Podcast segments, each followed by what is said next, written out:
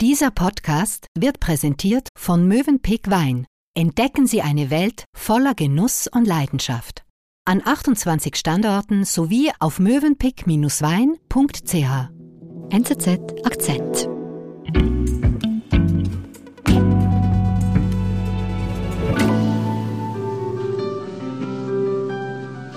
Nadine Brücker, du hast über die unglückliche Fürstin von Monaco geschrieben und du hast uns ein Video von ihrer Hochzeit mitgebracht. Sie steht mit ihrem Mann am Altar, es wird gesungen, es ist wunderschön und sie weint. Genau, es ist eine Hochzeit, dass die Beteiligten Tränen in den Augen haben oder sogar weinen. Das ist eigentlich, das gehört sehr oft dazu. Hier wurde in diese Tränen aber ganz viel hineininterpretiert. Man ging nämlich davon aus, dass das traurige Tränen sind, vielleicht sogar Tränen der Verzweiflung, die diese Fürstin hier bei ihrer Hochzeit vergießt.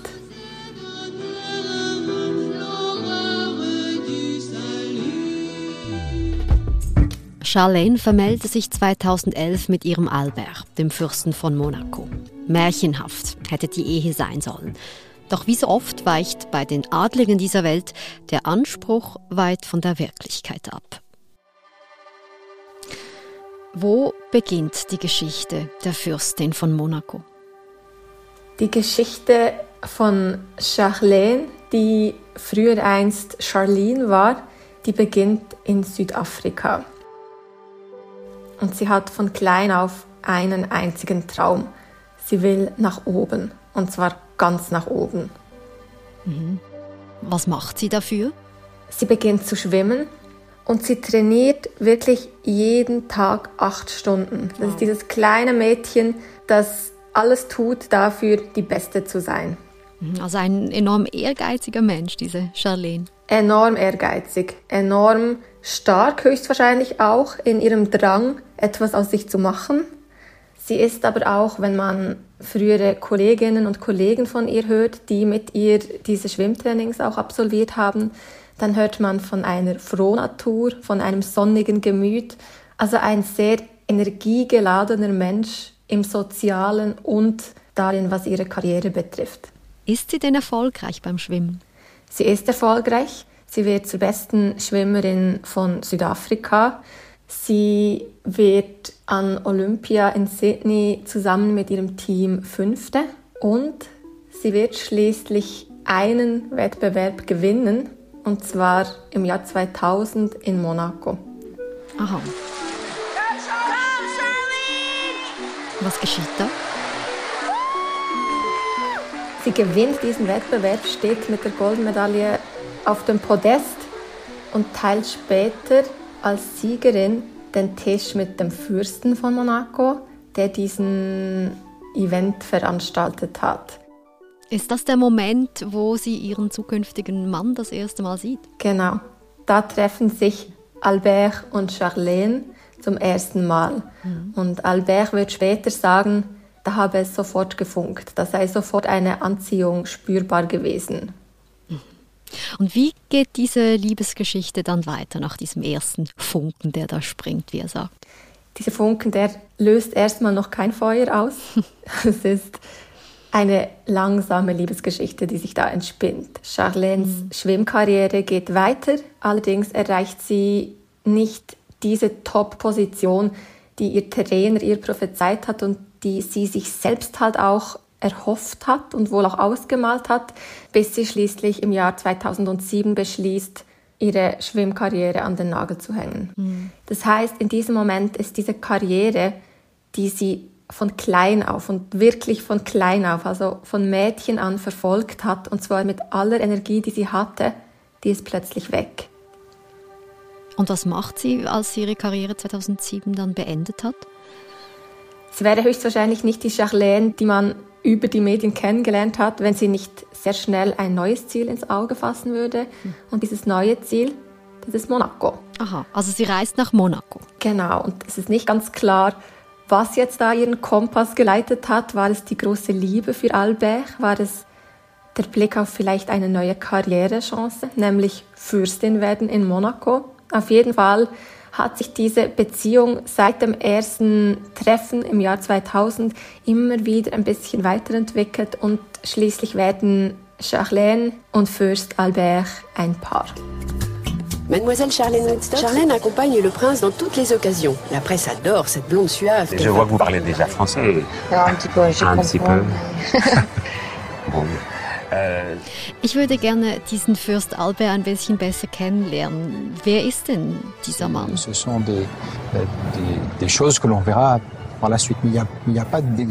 Fürst Albert hat sich den zweifelhaften Titel Partyprinz Oh, ähm, erarbeitet. Genau. Fürst Albert ist der Sohn von Grace Kelly, einem Hollywood-Filmstar, die Fürstin von Monaco geworden ist. Er hat zahlreiche Liebschaften hinter sich. Man sagt ihm Affären mit Claudia Schiffer, Naomi Campbell, nicht schlecht. Ähm, sogar mit Gwyneth Paltrow nach, genau, war mal.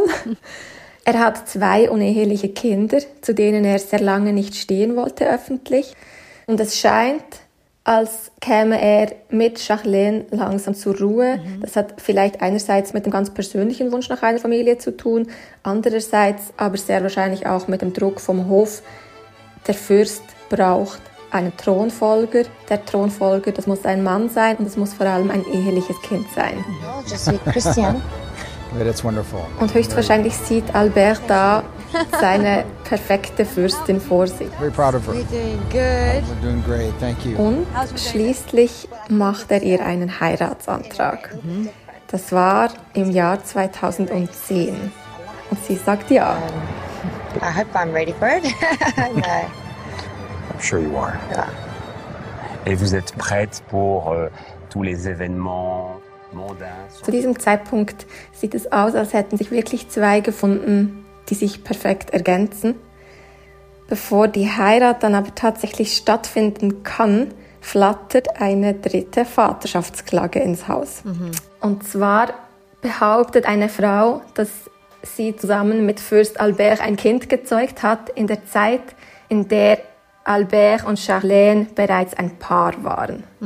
was also der Beweis wäre, dass er sie betrogen hat. Genau. Charlène scheint verzweifelt ob der Tatsache und obwohl der Palast und auch Albert diese Vaterschaft vehement bestreiten, packt sie ihre Sachen und läuft davon.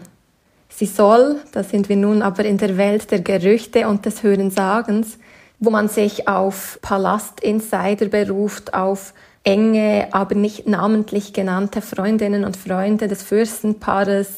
Sie soll mit gepackten Koffern ein Taxi bestellt haben, soll damit von Monaco nach Nizza gefahren sein, das ist der nächste Flughafen, und soll kurz davor gewesen sein, ein Flugzeug nach Südafrika zu besteigen, als die Palastwache sie eingefangen und zurück nach Monaco gebracht hat.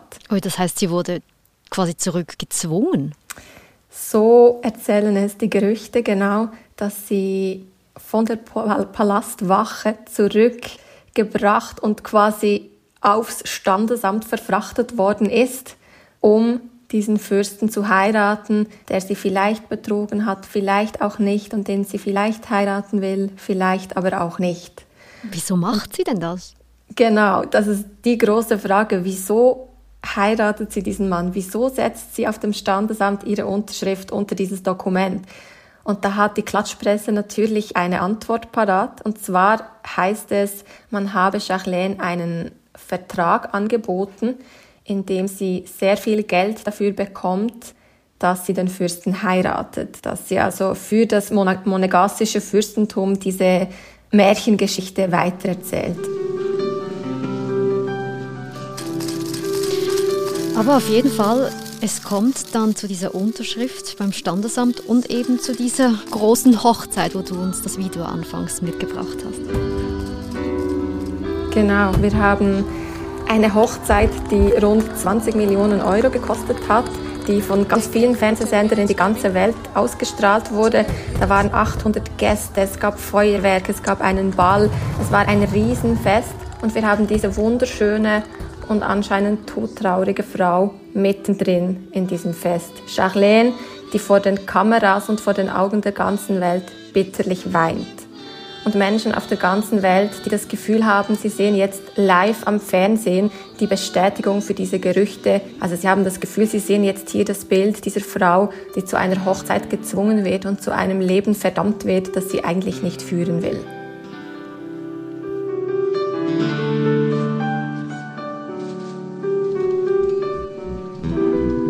Wir sind gleich zurück. Genuss für Gaumen und Ohren. Im Mövenpick Podcast Weinfach wird degustiert, diskutiert und philosophiert. Über Wein und alles, was dazugehört. Genießen Sie einen bunten Mix an Anekdoten, Geschichten und Hintergrundwissen zum Thema Wein, manchmal auch mit einem Augenzwinkern. Alle Episoden finden Sie auf den bekannten Podcast-Plattformen oder auf mövenpick-wein.ch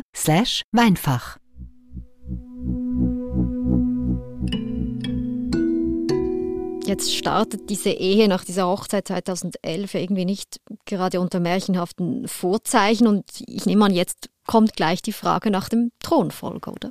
Genau. Dabei blickt ganz Monaco auf Charlene, weil der Fürst, der hat ja bereits zweimal unter Beweis gestellt, dass er durchaus fähig ist, Nachwuchs zu zeugen. Mhm. Man wartet jetzt also darauf, dass Charlene dem Fürstentum Thronfolger gebiert. Aber es vergeht ein Jahr und es sind keine Kinder da. Es vergeht ein zweites Jahr und dann endlich, nach drei Jahren, klappt es. Nach drei Jahren ist Jacqueline schwanger und bekommt schließlich Zwillinge, ein Mädchen und einen Jungen. Jacques Honoré Régnier, je te baptise au nom du Père et du Fils et du Saint-Esprit. Amen. Das heißt, die Thronfolge ist gesichert, großer Erfolg, Erleichterung und die Erwartungen sind erfüllt. Genau, die Erwartungen von beiden sind eigentlich erfüllt und es könnte jetzt zum Happy End kommen, aber wenn man die Bilder anschaut, die um die Welt gehen, dann sieht man kein glückliches Fürstenpaar, dann sieht man eine Frau, die sehr müde aussieht, die sehr traurig aussieht. Mhm. Sie schneidet sich und da interpretieren viele Leute auch immer wieder viel hinein. Sie schneidet sich die Haare immer kürzer und kürzer und gleichzeitig entscheidet sie sich, dass sie aus dem Palast auszieht. Sie nimmt sich eine kleine Wohnung und es macht den Eindruck, dass das Glück, das sich die beiden höchstwahrscheinlich erhofft haben, nicht eingetreten ist. Weiß man denn, warum sie so unglücklich ist? Gibt es da Erklärungen? Nein, sagen, woran es liegt, kann man nicht. Man kann spekulieren anhand der Berichte und Bilder, die es gibt. Heimweh wird sehr wahrscheinlich eine Rolle spielen für die Südafrikanerin Charlene. Auch die Sprache dürfte ein Problem sein. Sie hat Französisch gelernt, sie spricht es aber nicht wahnsinnig gut. Es heißt immer wieder, die Monegassen würden sie nicht mit dem gleichen Respekt und mit der gleichen Begeisterung aufnehmen, wie sie das zum Schluss mit Grace Kelly, also Gracia Patricia, der Mutter von Albert, getan haben. Es heißt, Albert sei halt doch nicht der Traumprinz, den Charlene sich vorgestellt hat. Und ich persönlich kann mir auch vorstellen, dass ihr, nachdem sie ihr Leben lang immer ein Ziel verfolgt hat, die beste Schwimmerin zu sein, Fürstin zu werden, Kinder zu bekommen, dass ihr plötzlich ein neues Ziel, eine neue Aufgabe, die für sie erstrebenswert ist, fehlt. Hm. Also sie führt hier ein Leben als Fürstin wie wir uns das wirklich eigentlich nicht wünschen oder nicht vorstellen wollen. Wie geht es denn mit Charlene weiter? Well, it's been really wonderful to come back to South Africa. Charlene sucht sich eine neue Aufgabe und sie findet die bei wohltätigen Zwecken. Sie setzt sich nämlich unter anderem gegen die Großwildjagd in Südafrika ein. Und um sich dort so richtig engagieren zu können, fliegt sie zurück nach Südafrika Anfang 2021 und dann erkrankt sie, hat sie einen Hals-Nasen-Ohreninfekt, der Charlene daran hindert, zurück nach Europa zu fliegen. Mhm. Albert, obwohl er ein Privatjet besitzt und seine Frau jederzeit in Südafrika besuchen könnte, tut das in der Zeitspanne von über einem halben Jahr gerade einmal zweimal. Und die Presse schreibt natürlich, jetzt sei das Ende dieser Ehe besiegelt. Das ist es aber nicht, weil Charlene kehrt zur Überraschung aller zurück nach Europa und zurück nach Monaco.